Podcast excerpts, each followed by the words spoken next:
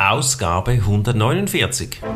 Nenne einige Details deines Engagements als Redner. Zum Beispiel, was du vor und nach deiner Rede tust, was du dem Publikum sagen wirst und was nicht.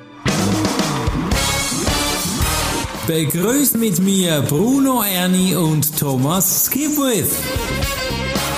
Top Rednertipps aus den USA.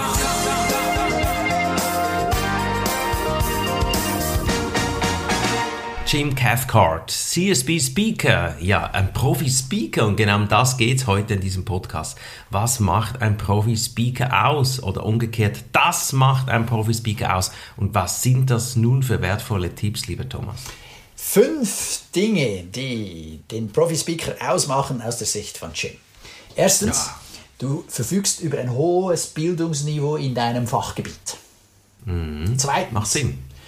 Ja, Absolut, ja.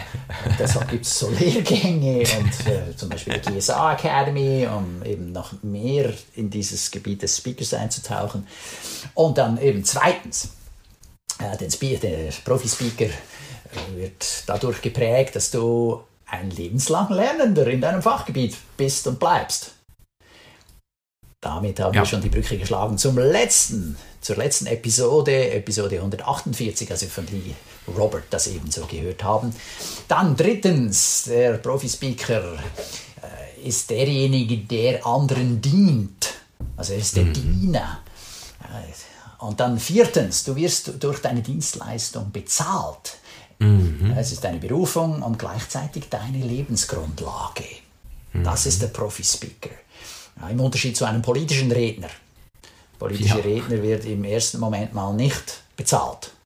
Ja. Manchmal dann doch, aber hm, mindestens Anders. öffentlich wird es selten gemacht. Gut. Und dann äh, fünftens, du folgst einer Reihe von ethischen Standards, wenn mhm. du sprichst. Tom Singer, der Moderator des englischen Podcasts Speakernomics, ergänzt, Professionalität aus seiner Sicht bedeutet, dass man in der Lage ist, sein Publikum kraftvoll zu beeinflussen. Okay. Okay. Also hohes Bildungsniveau, hast du gesagt. Dann, du bist ein lebenslanger Lernender, du bist wissensdurstig, willst wissen, wie es weitergeht, du möchtest anderen helfen, dienen.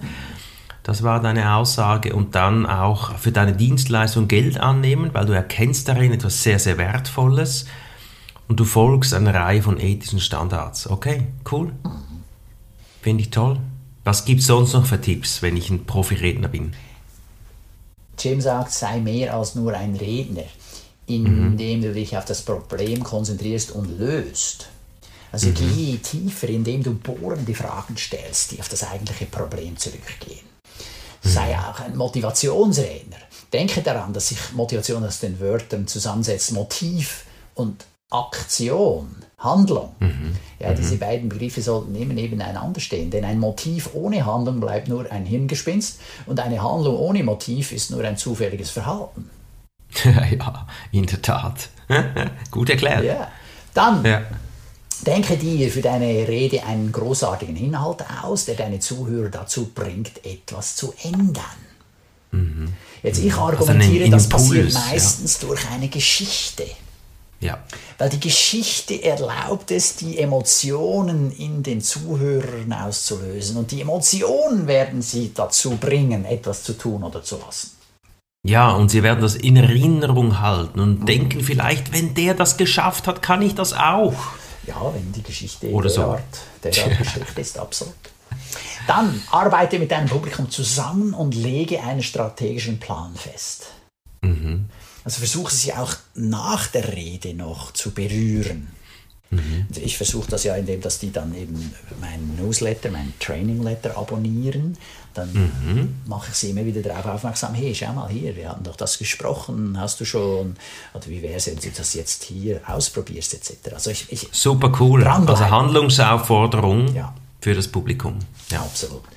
Dann. Tipp Nummer zwei von, oder ja, ein weiterer Tipp von Jim ist, dass äh, übertreffe als Redner die Erwartungen deiner Zuhörer, indem du ein Mentor, ein Vertrauter, ein Trainer und ein Coach bist. Mhm, mh. Also, dass du mehrere Rollen einnimmst und nicht einfach nur per Helikopter einfliegst, deine Rede abspulst und dann wieder verschwindest. Der Gründer der NSA, das ist ja, der haben wir letzten Podcast ja erwähnt, mhm. Carrot Robert. Und was hat der ein Prinzip, was er anwendet? Ja, gib großzügig. Unterstütze mhm. dein Publikum, ermutige es, kümmere dich um es und teile mit ihm. Mhm. Okay. Und, ja, das äh, fällt vielleicht dem einen oder anderen zu Beginn nicht einfach. Mhm. Vor allem, wenn er noch null Aufträge hat. Ja, ein neuer Speaker, mhm. der versucht vermutlich natürlich als erstes mal äh, den Auftrag zu kriegen, damit er was essen kann. Hm. Ja. Aber genau das ist ja eines der Kriterien für den Profispeaker. Er kann von dem reden, was er da mhm. von der Bühne erzählt. Ja, und ich glaube auch, hier kommt das Gesetz der Resonanz zur Wirkung. Wenn du großzügig bist, irgendwann wirst du großzügig bedient. Das ist einfach, hat mit dem Denken auch zu tun. Ja. Okay. Dann schreibe eine Serviceverpflichtung für deine Kunden und schicke sie ihnen vor deiner Rede zu. Mhm. Und da drin soll stehen, dass du immer ehrlich sein wirst. Das ist das ah. Wichtigste. Und dann nenne, nenne einige Details deines Engagements als Redner. Zum Beispiel, mhm. was du vor und nach deiner Rede tust, was du mhm. dem Publikum sagen wirst und was nicht. Ja. Wie du mit vertraulichen Informationen umgehen und wie du mit unvorgesehenen Zwischenfällen umgehen wirst. Oh, das gibt mir als Bucher natürlich die Sicherheit, dass du ein Profi bist. Ja? Dass genau. wenn jetzt irgendwie ein Veto kommt oder ein Einwand irgendwas, dass du professionell damit umgehst. Ja. Hast du persönlich, Thomas, auch schon mal so was veröffentlicht, also mit einer Firma abgesprochen, so ein Schreiben? Ich habe, oder ich bespreche immer wieder, gibt es Fettnäpfe, wo ich nicht reintreten darf. Das passiert aber mhm. am Telefon. Also ja. diese Idee hier will ich gerne aufnehmen und das verschriftlichen. Ja, das finde ich jetzt auch noch eine spannende Idee. Wir haben ja Verträge auch mit den Unternehmen, die wir machen. Aber so ein Punkt hier hatte ich so jetzt noch nicht. Der mit den vertraulichen Informationen, ja, da genau, unterschreibe ich natürlich ein Non-Disclosure Agreement, also ein, mhm. eine Vereinbarung, dass ich keine vertraulichen Informationen weitergebe. Mhm. Das schon. Ähm, aber wie ich mit unvorhergesehenen Zwischenfällen umgehe oder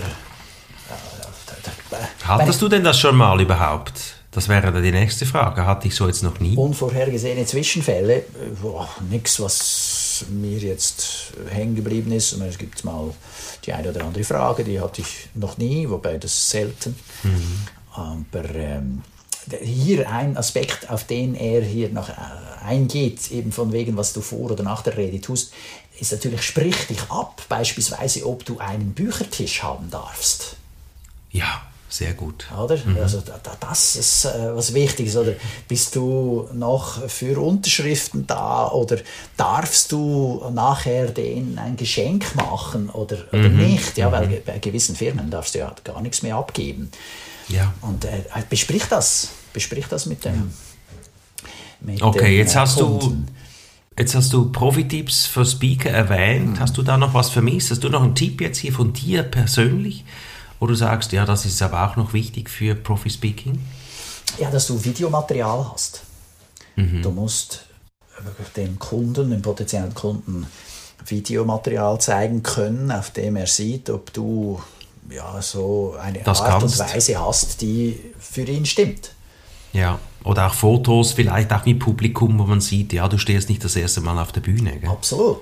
Oder dann, äh, dass ich äh, vor der Rede schicke ich ihm einen Text und ein mhm. Foto, das er dann in die Einladung packen kann. Sehr gut, ja. In einer Art und Weise, dass er es gleich verwenden kann. Mhm. Oder dann, wenn ich ein Training buche, dann schicke ich dem Veranstalter auch einen Text äh, mit Vorbereitungsaufgaben für die Teilnehmenden. Ja, die sollen schon vorher sich mit dem Thema auseinandersetzen. Dann ist es mhm. ein Warmstart nachher im Training statt ein Kaltstart. Mhm. Äh, und da formuliere ich das bereits so, dass der nur noch kopieren und einfügen muss in seine E-Mail, die er dann mhm. an die Teilnehmenden schickt für die Einladung.